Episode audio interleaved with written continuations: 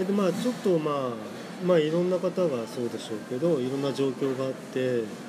うんまあちょっと自分も落ち落ち込み気味で仕事もねえちょっとね普段やってない仕事みたいなのもちょっとやり始めてるところもあって、えはい。うーんまあこれでまあちょっといろんなねちょっと自分で動き出さなくちゃダメなんだなっていうか状況を変えるためにね、はいでまあ単純なことですけど、ええ。っと、ちょっときちっとしたものをこう、形にしていこうかなとか言って思ったりとかして、はい。で自分でデザインしたあのものをえはい。あの T シャツにしたりとか、はいはい。であとまあすずりっていうまあそれはもう、うんまあそれもまあ自分のデザインになるんですけれども、はい。あのそういうところをちょっと利用してみようかなと思ったりとか、で、えーちょっと気分を変えるためにちょっとショッピングをね、はい。あのしてみようかなってだからうん。ちょっときちんとしたものが欲しくて。えあのほらえーえっと安いものが悪いって言ってるんじゃないんだけど、あの要するにもうちょっと長く使えるうん。きちんとしたものね、えうちょっとこれニュアンス的に難しいんですけど、うん。まあでも分かります。ファストファッショうンでん。何シーズン着れるかわからないっていうものではなくうん。て長く着れそうなものとか使えそうなもそうです。ね、のはい。で、えーまあ、ついに、まあ、ちょっと挑戦してみてそれを買ってみたわけなんですよ、はい非常に気分が良くてですねそ気分がいいまず。あまあでところがね、ええ。それちょっとあのうんと僕ツイッターではちょっと発表してることなんで大丈夫ですけどと思うんですけど、はいあのウィンドブレーカーあのきちんとしたそのなんていうの、えートレッキングに使えるようあなアウトドアアウトドア用の、はい。うーんウィンドブレーカーをねはい。あのーまあちょっとまあ自分としてはですよ、ええ。自分としてはちょっと思い切ったはい。あの買い物をはいしてみたんですよ。えでそしたら、えうん。えっと、その日からもうそのウィンドブレーカーが大活躍するということあの、えー寒い日がちょっと続いたんで。あはいはい。で今あのほら、えー僕は電車で通勤してるんですけど、はい。ちょっと空調とかも強めにかかってたりとかすることもあって、えええこう急に寒くなったりとかね。あでそうするとねもうほら電車を降りると暑いんだけど、ーはい。半袖状態に踏み切れないっていう。あー例えばポロシャツ1枚とかだと、うん。急にほらさーって電車に乗ったら寒いとかなったら あはい。風邪ひはい。別の病気になっちゃうんで。ええその今まではそのええウィンドブレーカーを買われる前はどうされてたんですか、うーんとねあえっ、とこここのところはだからえっ、と半例えば T シャツでも、はい。えっと長袖のシャツをね、ええ。1枚羽織るとか、あえーだから完全であと薄いなロング T, T シャツを、ーうん。えっと、着たりうん。と脱いでうん。ちょっと首にかけたりとか、うん。腰に巻いたりとか、はい。い。うことで対応してたんですじゃあ夏用のアウターっていうものが、まあ、なくってそうそうそうでそれで中に着てる T シャツとか、ええそういうものの重ね着で対応さそうれてたそうそうものをもうだから一発ではい。防げるものがちょっと欲しくて、はでその非常に軽量で、えで、まあ折りたためばえはい。あの、まあ、こうすごい非常にコンパクトに折りたためて、あのバッグの中に忍ばせる。はい。であのフードもついてて、うんうん。なんでだからなんなら軽い雨ならうん。しのげるんで、あー。あのバッグにいつもあの持ち込んでた、あはい。の折りたたみ用のこの小型車あ万が一万が一用のの傘なんかはもうもう今持ってないんですあねー。そっかどこのメーカーのやつですか？えっ、とこれはねああパタゴニア。パタゴニア。あ本当はね、ーええ。えーモンテインのね、あーやつがねはい。えー欲しかったんですけど、ええまあちょっとね見に行ったショップではあそのブランドのものはあったんだけれども、はい。ちょっとサイズとかなんかそういうものがこうね、ううんまくいってないしまあお値段の面もありますけれども、はい。もうちょっとねでこの僕が買ったやつをちょっと羽織ってみて、はい。えーなんていうの？あの店内に置いてある鏡見た時に、はい。あこれだなってなんか思ってしまったわけですあねなるほど、まあでいいものに出会えたと、うん。でうん値段的にもねちょうどなんか、えー、2 3 0 0円下がってるあそうだ。あ定価から。あじゃあよかった。えうーうん。まあでもねんうん。僕ねそれは生まれえっ、とダウンジャケットとかまあ昔高級なもの持ってたことありますけれども、なんか私以前ファッション談義をした時に、ええ。玉虫色のジャンパーとあか そうそうそうあのまあね。ダウンで高校に行く高校生とかっていうようななんかお話を聞いた記憶があるんですけど、そうですね。はうーんとねだからうん。まあそういったものも踏まれて、い、え。まあでも俺ねもうだからそういうねファッションのことはねえはい。えっと30代30代からまあ50代ぐぐらいまではい。もうなんかほとんど構わなくなってたんだけど、はい。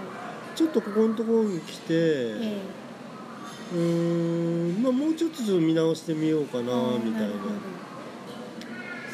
アウトドアにはもともとそんなに全然わからなかったでですよね、えだからそのアウトドアの、えー、となんでしょう待ち着ではなくて一応ええ。それなりに性能がしっかりしてるもあそうのそうそうそう。を着るのもじゃあ実は初め初めて。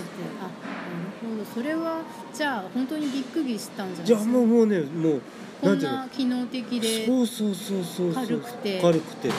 まずまずね最初の軽さですね、うん、軽さですよね、ええ。まずねやっぱり。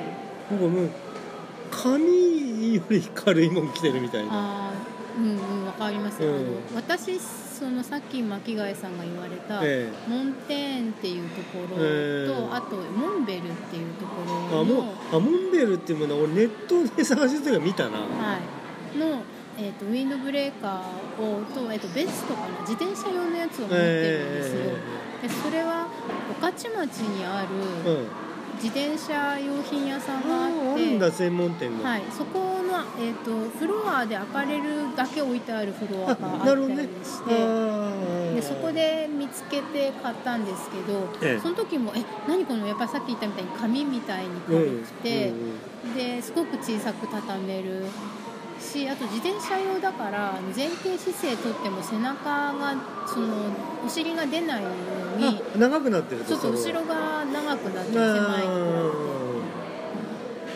そうね、でそれ全然いや今までなんて言うんでしょうおしゃれ着のウィンド、なんちゃってウィンドブレーカあーあそうそうそう。に比べてあやっぱりこんなに違うんだそうなんだよ。そのさ思ったんですよ。あなんそのヘビーデューティーって昔だったらヘビーデューティーっていうのかな、はい。そのしっかりとした仕事感はい。が感じられて、うん。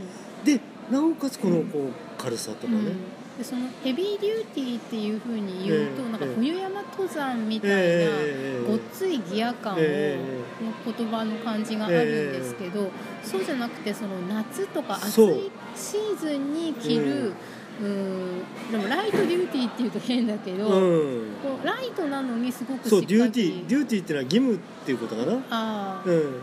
だから、えそうなんですよ。私も自転車に乗って自転車用で、えそのスポーツアパレルええの実力に気がついたようなとこああなるほろがあっね。あそうですよね、うん。でまあ、めっちゃお値段するんですけど。とにかく軽さをとにかく追求しなくちゃいけないし、はいはい。であと軽さと丈夫さ。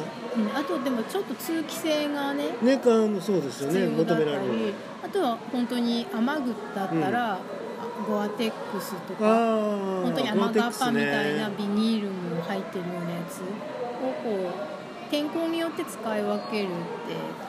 で着始めると着心地もいいしなんかそのまま普段着も着ちゃったりするんですよね。僕ねもうこれもめっちゃね本当ね 普段着にしたい感じになってますなるほど。ねじゃあそのもしこの後バーゲンになったらもう一着買うのいいかああもしれないです本当本当なんかサイズがあって色もあっでたらカラーがねなんかあこっちも。の多分シーズン変わる時に半額ぐらいになったりねあーそういうこともあると。あるとうん。なんか2着目はだから私それであでもじゃあね俺でもね、うん。モンテインが欲しいんだあよね。なるほど飲んで私持ってます よでも自転車用のじゃダメなんですよね。いや俺はね自転車そういうことはね構わない意後ろが長くてかっこ悪いですよ普通に街で着ると。あ僕だってこの間ってこの前に買った、えっと去年買ったはい。梅雨用の、ええ。もうちょっと寒い時用の、はい。えーまあ、ちょっとアウターみたいなやつって、はい。あのそれはあの女性的なデザインあレディースなんで、はい。自然に後ろの方がちょっと長くなってる、あウエストが絞ってあったり。ええ。なんかこれ何着てるんですかってカーキ色のね。あまあ色がグリーンカーキの。うんそうで俺ね、はい。だからねえっ、とねファッションってね、うんはい。そうね似合う似合わないとか、はい。そういうこと一切気にしないんですよ。うん。でもでそのさっき鏡の前で見えてえこれだって思ったっていうことは、ええ。そこで何かのジャッジが行われたわけですよね。行われましたね。えっ、とねその時にたまたま着てたもんとかもあるのかもしれないんだけど、はい。あうちはあこれ俺がいるなってこう鏡の中にあこれ俺がいるって思ーえた。あ俺っぽい。うん。とかそっかじゃあ今まで持ってるワードローブと違和感がないってことああですね、そうですね。今まで持ってるのに1枚これ加えてええ。も浮かないし、え着て自然に着れる感じ、ええ。えだからねうん。あんまりね似合う似合わないとかってあんま気にしすぎると、はい。でねかえってね人から見た時に、うんうんななんか浮き上がってるような。いや似合う似合わないっていうかねうん。もうね買う買わないとかあえ着る着ないとかあはい。そのそっちの選択が先にあって、うん。えっと、着ちまえばうん。着ちまえばあまあそのねどんなに奇抜なものであったとしてもはあのそれなんかほらなんかいやらしいものとかじゃないですよ。いはいうんだけど普通一般的なそのファッションとして考える場合にははい。そういうの服の方がねうん。自分に馴染んでくるもんだと。えそれはね機械さんだからじゃないですか？ええいや俺はねそんなことないと思う。誰でもそう。例えば本体型でもはい。体型がどうであろうが、うなんだろうが要するにね、えっと、自信を持って着るってこん、みんなその似合う似合わないって思ってる時時点は自信はないわけですよね。とそうそうそうそう自信はでもどっから次げ次足せばいいのって。ああとねいやそこはだからさ自分として思い切る必要はあるわけ。はい。踏み越えここをだ俺は踏み越えますっていうはい。意気込みは必要なんだけど、うん。あとは似合う似合わないじゃない。あー似合う似合わないの話とええ。ちょっと似た話っていうふうに私今思ってるんええですけど、えうーんと人にから見てもらってどうかとかっていう人目というか。まあちょっとまあ美学みたいな話になるかなそれ。ねうん、その自分は満足してるんだけどうん。他人から見てちょっとないわみたいなことだってまああとねそれはね、うん。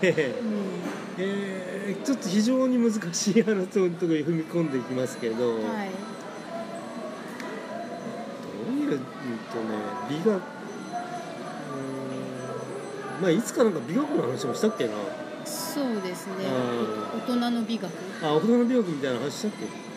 うん。でもなんかさうん。もうもうデタラメ出してるんでもうわかんででなんかね自分のね録音の保存状態もなんかよくわかんなくない？あのえあのねなぜかっていうと、はい。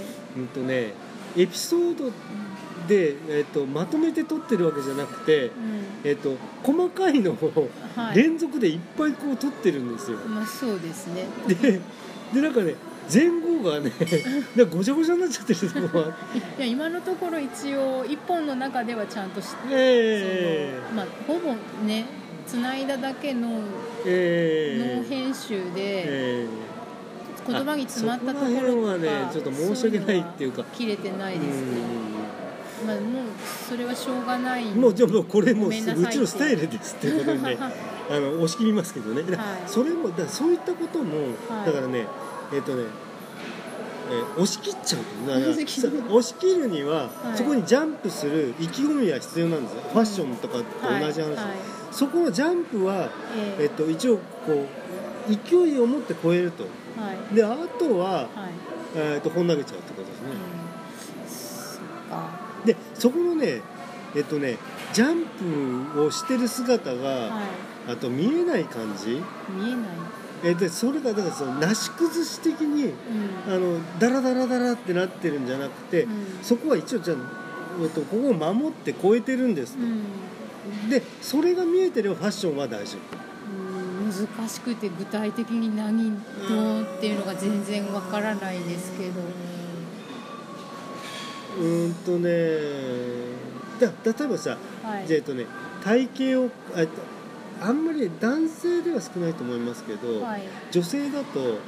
えっと、体型をカバーするためのあファッションとかに走っちゃう場合があるわけなありんですね。ますね。あのチュニックみたいなやうつとかあとなんだろう厚底とか？うん。まあいろいろまあいろいろありますけど、うんうあのねそれはね間違ってるわけじゃないんだけどはじゃあさいはい。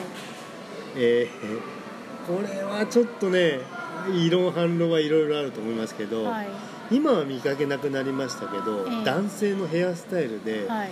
1級分けみたいな、あー。あれが見苦しくないか見あ本人はさうん。ものすごいカバーしてるわけだとは思うんだけど、はい。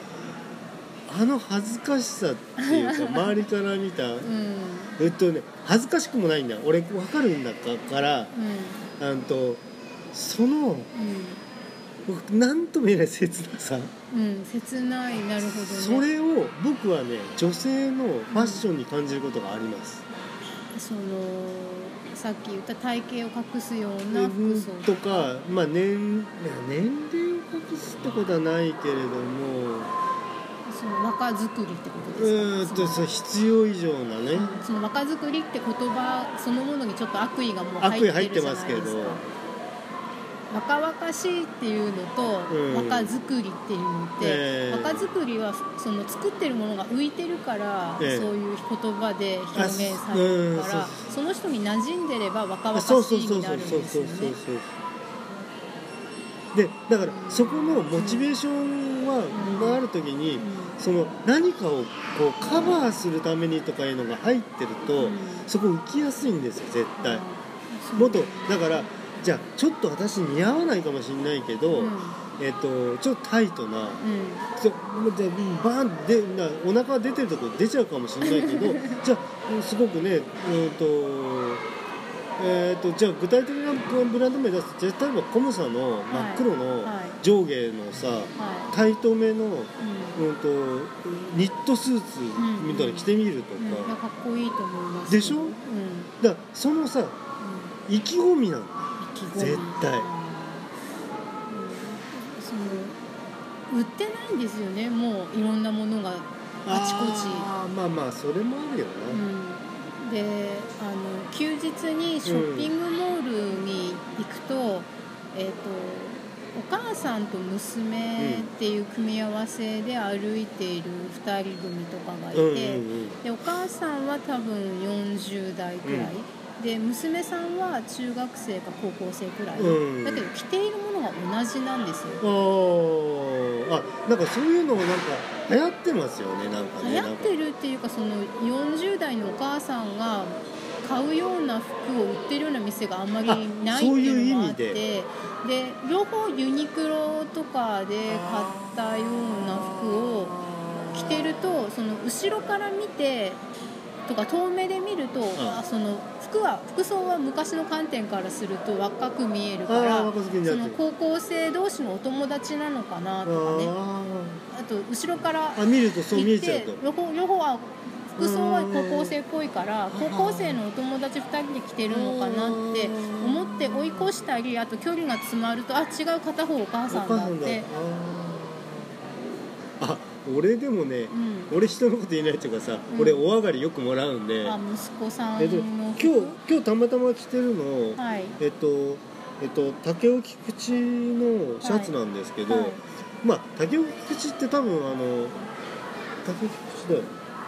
が、うん。あの多分デザイナーズブランドっていうやつで、はい。で作りもしっかりしてるし、えでカラーもしっかりしてるんでえはい。あの着なくなっちゃってるあの捨てるけどっていうやつの中から えっとえっと家内と相談しながら、はこれいる？いらない？とか言ってあこれっているってやつを全部もらって俺着てるんですけど、はい。じゃあこれで俺多分子供と一緒にやれたらあと高校生同士かなって思われますね多分。そうですね、まあ、お子さんがいくつかちょっとわからないんですけど、えーああ高校生じゃない。えーあのまあそのその世代の人とは思われると思うんですよね、そうでうんこれもだから、俺多分ね、まあ、多少派手めなんでカラー的にね、か、はい。うんとだけどまあいい品物いいもんだし、うんうん。いいじゃねえかって思ってだからもったいないしってさ、でちょっとねうん。えっと選択した時に、はい。他のカラーがね色移りしちゃった部分があって、ええ。それが気に入らなくてうちの子供着なくなっちゃったわけおしゃれですね。おしゃれっていうかねお前そういうもったいない金の使い方すんなよって俺は言いたいんだけど。えでもお金は自分のお給料であ買ってきた服なんですよね。だからねまあ体型がち近くなくちゃダメだから体型が近いってこともありますけど、うんはい。まあ残念なことにだからうちの子供も非常にこうコンパクトにできてますけどね 体型は。あ今やね俺より体重あるんじゃねえかな。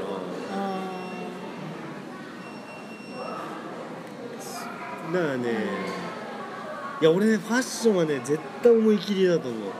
私割と奇抜な服が多めに持ってて。今ああ今日は？日はそんなことないです。よ、今日あそうですね、うん、今日今日は大丈あ夫、あ今日は大丈夫。うん、なんですけど、うん、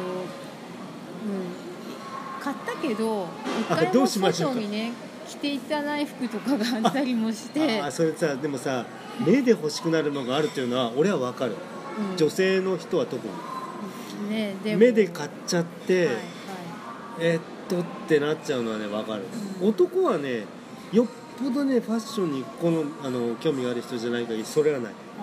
着るもん着れるもんしか買わうんそうかないただね、うん。じゃあ僕はその女性向けのアパレルに勤めてることもあるんで、はい。そういう人増えてくんないかなっていう部分もあるんですよ、うん。あのもうとにかくもうあ見たらちょっと欲しくなっちゃって、うんうん。そういう人増えてくんないと、るうん、ちょっと商売上がったりなん。かがあるんで、まあその自転車用のアパレルって基本すごい派手なんですよ、あ危ないですからね。暗かったら危ないから、うん、だしそのレースに出てるうん。レーサーのレプリカみたいなやつがあったり、ーまあそれね、うん。そういうブランドね。それはそうですよね、うんあと,、えー、と日本のパール泉っていうのが自転車の国産のアパレルで有名なところパール泉？パール泉。へえでそこはあの和柄のサイクルジャージとか出しててで背中にすごいぴったりしてるからね上り鯉みたいなああそっち系か。もう生えてるみたいな、まあ、持ってますよ、ああなるほどなるほど、うんあちょっと吹雪っぽいやつとか。みたいもんですけどねそうです。自ね転車に乗った人だけ見れるんですけああなるどほど。ねあとね、えー、とカナダだったかにすごいっていうメーカーがあってすごい。すごい。で、うん。そこはそのなんちゅう日本文化万歳みたいな。ージャポニズムの。そうそうジャポニズム。でそこは今の清志郎さんが描いた絵から起こしたサイクルジャージ作ってたり。うわすげえなそれ、うん、なんかそういうの着るとあのその派手さで外に出ることのハードルが下がるわけですねああなるほどね。そうすると普段着てるサイクルジャージじゃない服のハードルも下がっちゃって。あーハードル問題ね。そう、うん、どこで？あそれさ。えーっとねそれじゃちょっとブラックな方に持っていくとすると、はい。あま大丈夫でしょうか？大丈夫ですかね。私はいいんですけどあまあ、まあ、聞いてる人がねあ自分のことだって思わないでほしいっていうかあーまあまあまあそうそうそう常にね、うんそうそうそうそう。あのさだから、はい。またなんか内輪論みたくなりますけれど、はい。でさ内輪の中のはい。誰かがハードル下げちゃうと、ん。そのハードルに下がったハードルにみんな揃ってきちゃうみたいなところありますよね。うんと例えば？えっと例えばツイッターとかでも、はい。えっと、じゃあ誰かがはい。ちょっとうん。ちょっと下世話な診断メーカーやるとしますよね。はいはい。で普段誰も見てないうちわじゃない人がやったもんだったら、うん。それ乗らないんだけど、まあ見る機会もないしね、うん、うちわ乗りでやり始めてみんなやっちゃうとな今までえー、っていう人までやっちゃうみたいな。ああ普段そういう感じじゃない人もうん。一緒に相乗りしちゃうって、うん。ああありそうですね。うん。うん。あとなんかさだから例えばさうあこれえっとねこれはちょっとあれえっとねお写真とかでもんはい。今いろんなお写真がございますけれども、はい。えちょっとねじゃじゃあほぼお顔が写ってるような、ああ。自分？えうん。ーであれ？だ誰かが出したらはい。あ誰かも出てくるみたいな。あーあまあねイベントとかだったらイベントで何々さんに会った時の写真ですって言ってうん。顔のところにあのあそうスタンプを押してね。で完全に隠れてるやつね、うんうん、とかは見るけどその日常的なやつ、うん。あーまあ私もあのネイル行ってきたったみたいの出してるんで、あそれ手だもんねだってね。まあ、でも手だってあのはっきり言ってあの私ちゃんとネイギストさんに塗ってもらったから、うん。それなりに綺麗に塗れてるっていう保証があるのでうん。やってるけど、うん。そのまあ、昔昔っていうか前にあのお料理の写真でできたらもうちょっと綺麗に美味しそうに撮ればいいのにっていうふうに思う話しましたけどそのネイルにしてもうん何にしても、えそそれはちょっとグローバルに出すのはどうなのっていうふうに、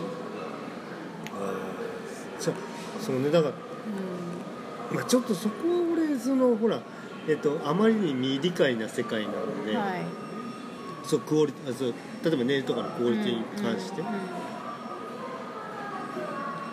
なかなか一概にとはうん言いにくいのにうんちょっとまたなんかね頭の中にちょっとブラックなもうブラックな画像がわーっと出てきてるんですけど。でもいろいろあるのはあるんですよ、えそのネットで、えそのインスタなぎ、ええ。ー、フェイスブックなぎ、ええ。ツイッターなぎとにかええ。く写真が載せられる動画えが載せられるメディアえでえ自撮り自撮りの人に対する風当たりっていう問題、ああまあそれでもさうん。あの覚悟してやってるのがいいんだけどね、うん、あその顔とかちゃんと作って、え。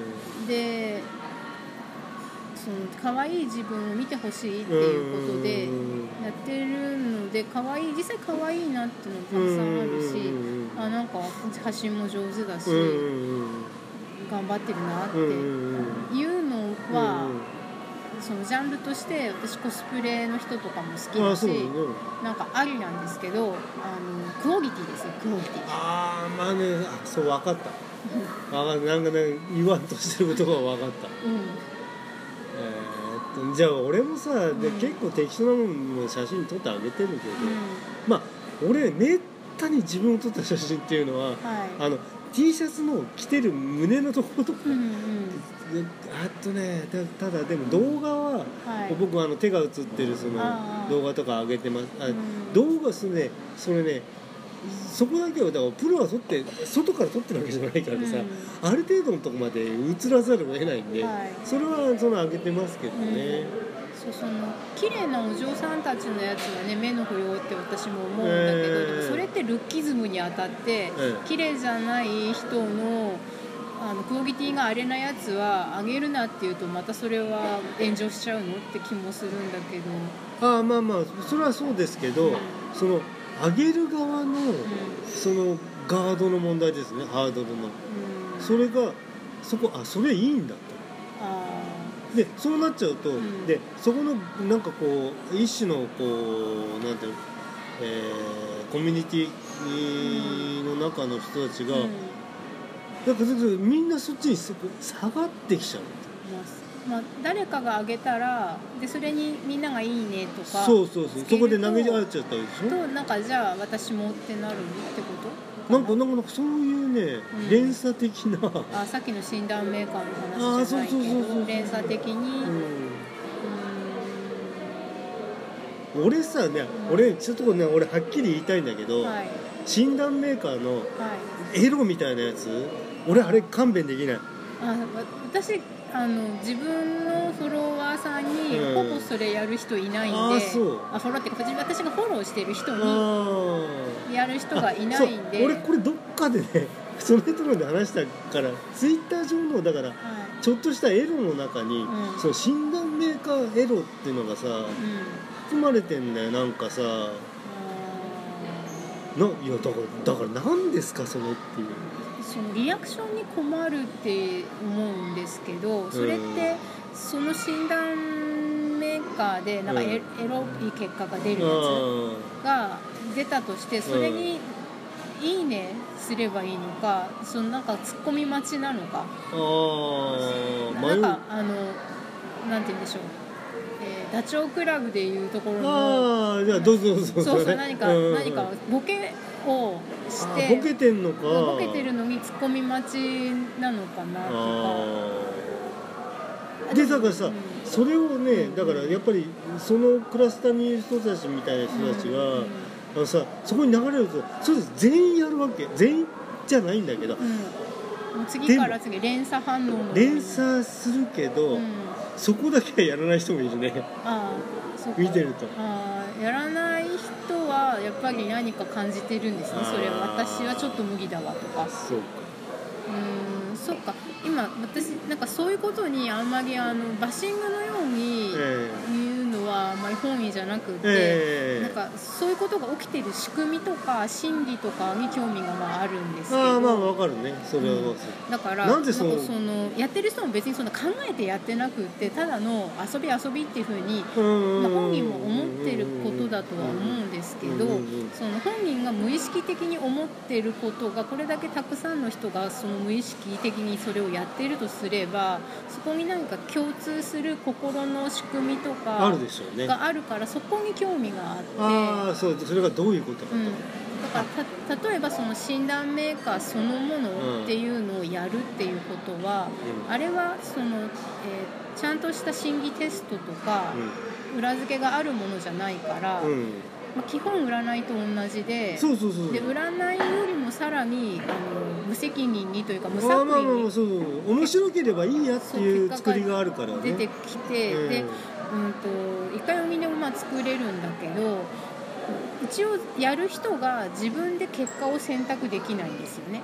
そりゃそうだよね、うん、でそれで出た結果について、うん。そうやって SNS に投げるうん。っていうのは、うん。自分を材料にして皆さんどうぞいじってくださいっていうことなのかなあって。基本そうだよね多分。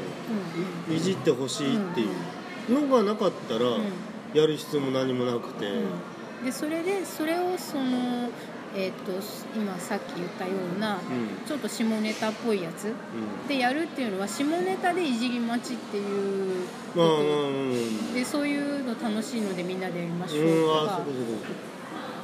現実の自分のその性的な部分と連動してるかどうかはともかくとしてそここういうの出ましたこういうの出てでそれで何々さんはここ出てとかっていうのを比べ合ったりうん。相性がいいっていうふうに診断メーカー上表示されたりっていう、うんとココミュニケーションの呼び水みたいな感じ。だからそれなしでコミュニケーションしてもいいんだけど、うん。それがあると起爆剤になって面白いっていうことなんですすまままあ、そのすごくやる人と全くやらない人と、まあ、たまにやる人くらいに分かれめっちゃ分かれてますよね。やる人はやる人同士ですごく集まってうん。みんなで同じ診断やって盛り上がってるっていうイメーそうそうジだからさですけどそれさ俺はねだからね診断メーカーのこと何にも思わないし、はい。でうそのさ面白いのもあるんだと確かに。でそこはだからじゃあどこで線引くかっていうのがねそれは人それぞれってことはあるけどもえっ、とねだってさうんとねひどいのだとねてことベッドの上がどうだとかさ なんかあとななんていうのすっごいなんかさいやらしい感じがするやつ。うん。えっ、とねあこれはちょっと俺はもうもうここは自分の内面の自由っていうかはい。えっ、と世間への、はい。えっ、とことがあるんで俺はもうここはこと伏せますけど、はい。なんかねなんでそのそのエロが出てくるのっていうさ。いや違うんだよ。だってさ、うんあれ診断メーカーってさ、ん。やったからってうん外に出すか出さないかっていうのはさやった人の問題じゃん、うん、そうですね。でも、えー、と出したいから出してるわけですよね、だからそれさうん。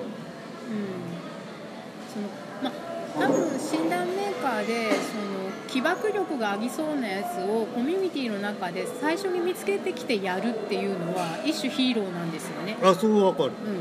うん、あで一回やったらみんなやってるってなる。んですね。私も私もっていう風にみんながやったら面白い遊びを見つけてくる、ん。あの先駆けの,、そのファーストペンギンですっていうのは確かに面白い遊びだと思いますわ。うん。面白いものを見つけてきました。でうん。自分を出しにして自分やったらこんな笑える結果出ましたって。いや俺もそういうふうに乗ったことあるよ。だからうん。それは確かに、はいでも俺エロじゃねえもんそれ。だからそれをエロでもやりたい人がいるのかださな俺はね、うん。絶対に勘弁できないそれ。まあ、そうですね。うん。私もあまりそのそういうの得意じゃないので、うん、なんかそういうのをうん。自分の自分がフォローしてる人がうん乱発するってなるとちょっと考え始めちゃうってでも乱発じゃなけれあばっていうのもあるしあとはもうじゃあもうかっこイケメンに限るじゃないけど人によってダメいいっていう風になってきちゃうとやってることじゃなくてやってる人なんじゃないかってなさるとさ。あまたそこがまたむでそれであの自転車もすごく体にぴったりしたやつを着るっていうのを、うん。あの弱虫ペダルご覧になってるんだったうん。らわかると思うん。ですけど、空気入ん。ないようになってますからなそうあのぴったりそう水着ぐらい水分ウェアぐらいぴったり体ピタピタの服を着るん。ですねでそれでレーパンっていうのを、ほぼなん。て言うん。だろうただの黒いスパッツみたいなものなん。ですよでそれで女性用のにうん。やっぱりそれをそのまま着るのが恥ずかしいから、うん。うんあのスカート短いあスカートとと重ね着するようにもうなもともとくっついてるやつね。そうそういうので売ってたりするやつがあるんですけど、うんうん。でそれを着てる人よりやっぱりその体型がどんな体型であってもそうんのスカートをついてないただのレーパンを素で履いてる人の方がかっこいいんですあーわよ。かるわかるわかる。そう。あーでもそうねちょっと難しいねそこをどうす言葉で説明するかっていうのは、その違いを。はい、で、えっと自転車のその、まあ、水着もですけど、ええ。結局スポーツウェアだから機能的であることが美しさ、ええでそこにそあのー余計。そのお腹とかあのクロロッチ部分を隠すためのスカートの布を1枚つけることで抵抗が起きて。むむしろあの恥ずかしい感じになっちゃうんですよね。ああわかるな。だそうね。だからそれそれそれ。うん。さっき言ってた話、はいはい。うんそうそのファッションあだから逆そさっきの話逆だね。そうでそれがついてるとはい。その気持ち悪くなると。うん。えっと隠すそう隠してるからあだからファッションに対する思い切りのと逆の話になっちゃうとその隠すっていう要素がついてると。うん。うんうんだからこう目的からそれたり、うん。うんそうそうそうそうそう。そうか隠そうとすることでむしろ目立ってしまったりうん欠点か何かが自分がまあ欠点だって思ってるってことが外に向けて見えてしまうとか。そうなのあそうなんだ。あそっか。で外見にえーっとねそれまたちょっと難しい問題になっちゃうかなうんと外見に対する、うん。とカバーをしようとする本人の努力ってさ、はい。どんなにさりげなくやってるようで、うん。それ見えちゃうんだよねどうしても外か。らああの例えばさっきの最初のなんかこう一級分けみたいな話もありますけど、はいはいはい。そうすっごいなんか本人としては苦労してこうん。うカバーしてるようだけども、もうその隠してるっていうそのーうん。心情が見えてしまう、うん。なんかそれをちょっと職場にそういう人いたんですよ。でその自虐で自分でいじってくる時があって。それはそうささ一番辛いですそうみんな笑っていいのかどうかちょっとね困っちゃうじゃないですか。そそ笑ってくれよって言われてもね。そう昔はもっとふさふさだったんだけどねとかって言われたらまあですよねだけど今どどうしたらいいの私って。そうこのこの会話をうん。どこに持っていったらいいんでしょう、うんうん。っていうのとそのタイムラインなり似てる。フェイスブックなりで自虐っぽく何か上げるときにあいじってくださいって言ってんのか、の、まあいじまあ、笑いを取るにわかんないけどあのあんまりその卑下してる言葉とセットで自撮りみたいなものを上げられると困っちゃうっていうかね。そう、うんどういいねもつけらんないし。そうだから自虐に「いいね」してるみたいだし、うんまあそもそもうん。自撮りそのものは私あんまりすごくあのしたい人はすればいいけどうん。あんまり賛成派ではないっていうか、あそうなんだ。よ俺ねう実はねあの子供の顔出し写真ね俺すっごい嫌いなの。んうん、私も、まあ、いろんな考え方があるけど自分自身のことは自分で決めれるけど、うん、いやこ子供の顔出し写真とかねう。んじゃあね子供とのうん。個人指針の暴露？うん、あそうああそれは辛いな。家族。やめてあげてって思うけど。いやそういやあのさそうなんだよ。なんかねいやなんか嫌なの。うん、あそのもうなんて私の、ね、職場にいる男の子を持ってるお母さんが、えうちの子こんなバカな LINE 送ってくるんだよっていうのを見せてくれたりすることがあってじゃあそれはその私とその人の間でその場だけで見るけどうん。だけど子供からすると一応指針なわけじゃない？そうだよね。でそうやっていくら子供可愛いからって言ってよその知らないおばさんに見せられてるっていうのはそうなんだよ。子供が知ったら嫌かもしれないじゃない？だからちょっとありがたく面白いなと思ってあと変なテストの回答欄とかね見せてくれるんだけどだから、ねそうだそれすっごいグレーな感じしちゃううんうん。なんか子供自分が子供だったら嫌だけどじゃあバレなきゃいいのかって問題とかね、うーん。まあ、子供に限らず、ん。その指針をねあの公にするのは良くないと思う、まあまあ基本はね。うん、だしあと子供の顔にせよ自分の顔にせよ、うん。個人が特定できるものをウうん。ェブに上げることにはあんまり賛成しない。大原則的に、うん、でさじゃあだからほら自分の顔子供の顔とさえっ、とまあそれカバーするためにやってんのかどうだかわかんないけどはい。なんかちょっと加工加えてこうなんていうの？こうなんかだほぼ出てるんだけど、うん。なんかちょっと自分の子供の顔をいじってるみたいなこう画像とかねこの間のあのなんか最近流行ってた男女入れ替えソフトとかではなくて？なくてなくてなくて。あなくて、うん。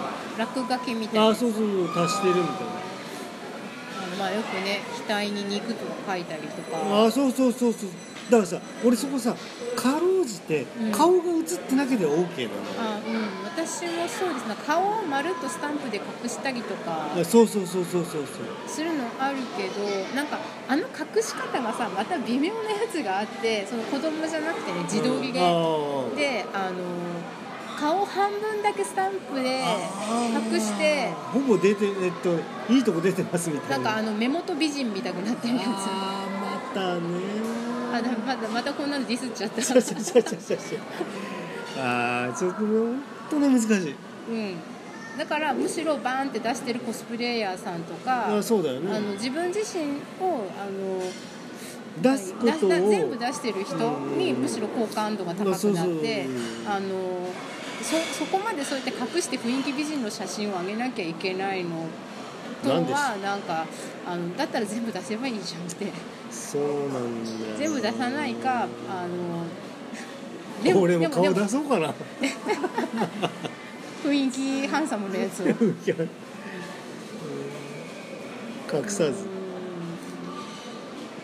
まあでも人間って難しいね。なんかそうやってでもあのいいって思った写真が撮れたらみんなに見てほしいしさ。そうなんだ。なんかすごい今日可愛く撮れたとかさうんうんうんいい感じにああそうだよね。アイライン引けたとかさ。うんうんう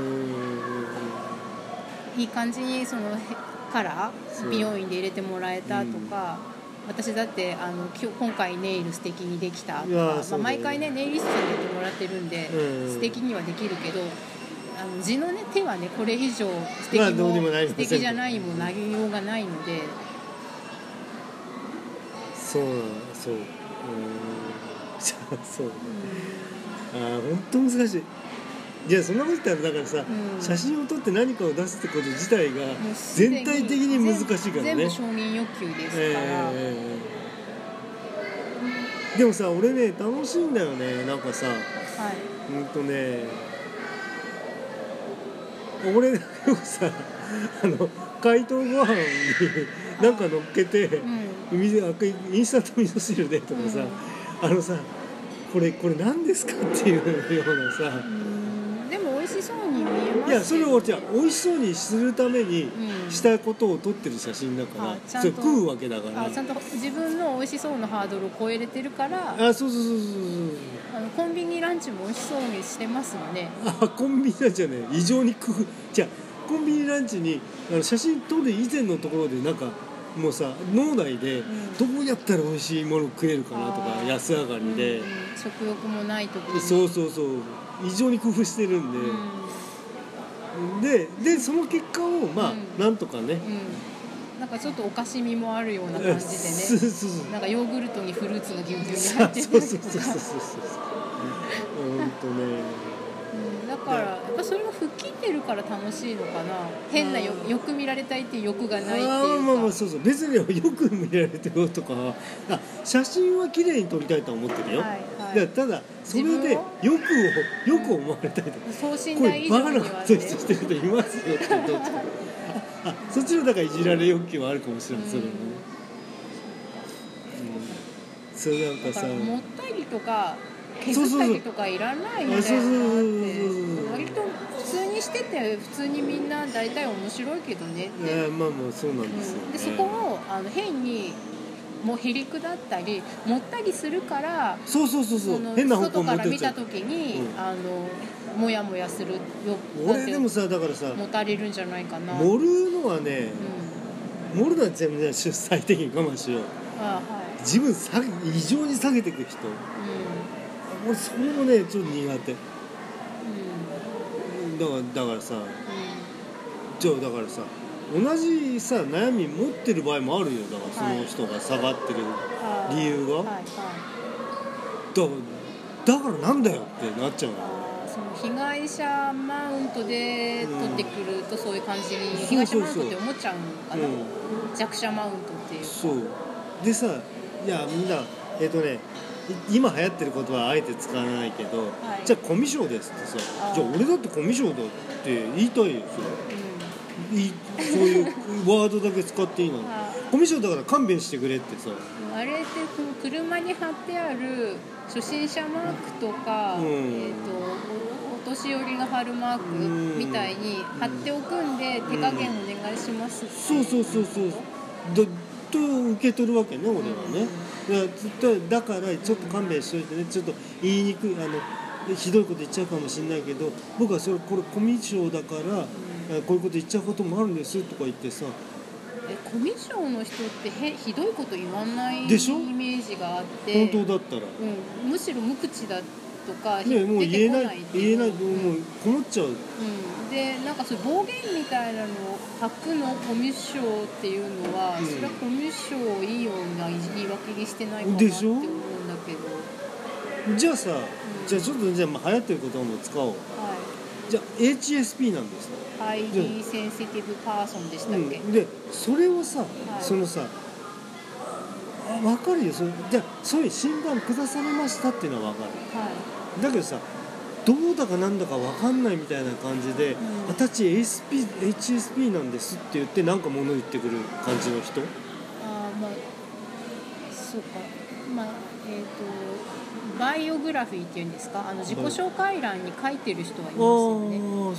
あの発達障害グレーゾーンとかそうそれグレーってさそれ自己判断じゃないんでしょうか、うん、でちゃんと診断行きましたかって、うん。まあ、でもねそれを、うん。あの外側の、まあ、鎧にすることで、うん。なんとか世間と向き合おうっていうそれでも外に出てきてるからね、うん、なんですけどそそういう人たちがあの他の人から HSP を言い訳にいろいろやってるっていうのはただの一時的な圧力なんですよ。うん、だだけど心配してるのはその HSP 専門カウンセラーだかああそうそうそれ出てきちゃうんだよそなんだっれ。えー、と HSP 診断士っていう勝手な資格を自分で作っちゃってる人に引っかかっちゃったら大変だなって。大変だよねだから HSP 私もその周りにね言う人がいるので、どういう感じなのって思って、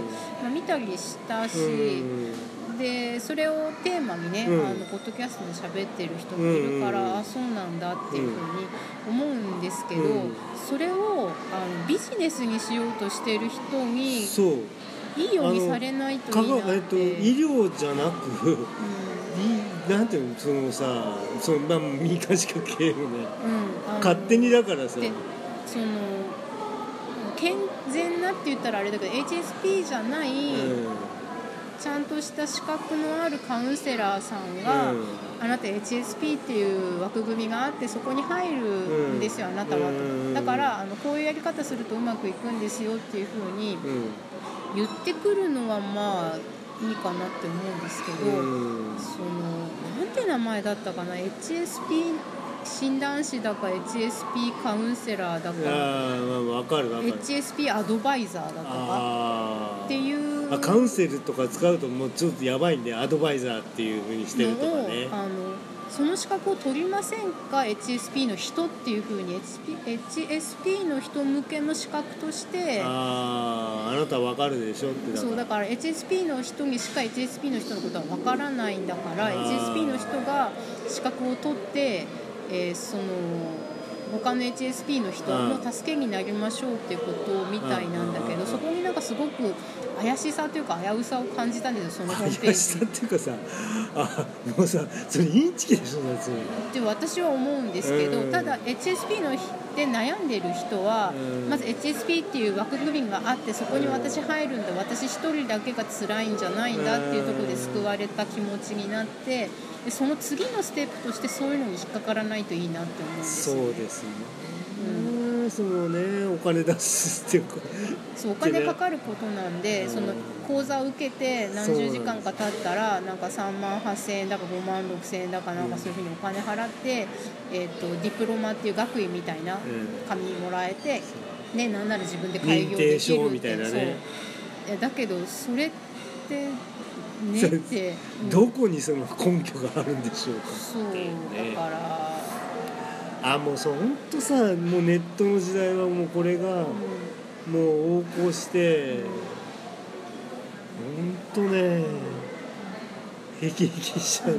まあ、ちょっと今 HSP の話からかなりあのそれちゃったんで、あの HSP の話からそれたっていうかファッションとかそういうのの話からめっちゃそれたんで、あーそれ戻さなくていいのはいはい、あそうねもうそうそろそろ戻して、うん。次の 次の収録に向かって これどこまで走れるのかな本なでも何や、えー、と巻貝さんは、当え。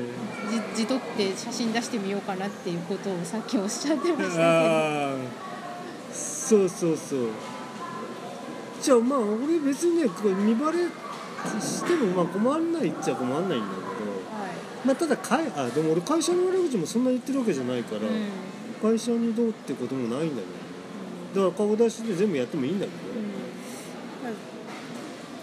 うん。うーん。でも顔出しする意味ってあるの？っていう。そうね。まあ信用力信用度は上がるでしょ信用度上げて何をしようかってことですえーとねじゃあじゃあじゃあまあビジネスしましょうと、はい。いうことが。じゃあじゃあじゃあもうちょっとじゃあデザイン関係の仕事もあーなるほど。もうちょっと顔出してやってみあ、ますじゃあうういうのはマネタイズで、うん。でももう全部出しますはい、でこういう人です。うん。じゃあじゃあもう買ってください、うん、っていうことはできるかもしれないですねあなるほどね。あそれはありですね、うんまあ別になんかインチキ信者集めようっていう話じゃなくて。うんまあ、上手に集まるでしょうね。いや違うそれは分かんないよ。それは分からんそれは。それは分かんない。怪しいパトロンとか見つけて でさ画廊とか。あれだってさだからここ怖いのは、はい。えっと多数が必要なわけじゃないんだよこういう世界っんんてそうなんですよ。一、人めっけたら、うんじゃあ100万払ってくれる？あいいよ。じゃあ月100万極端な話だよ。はい。月100万払うよって言ってくれる人をうまく捕まえたら、うん。もうそれでさ成り立っちゃう世界じゃん。あのなんて言うんでしょう。ちょろまかせばいいってう。いう怖い世界よこれは。怖いですね。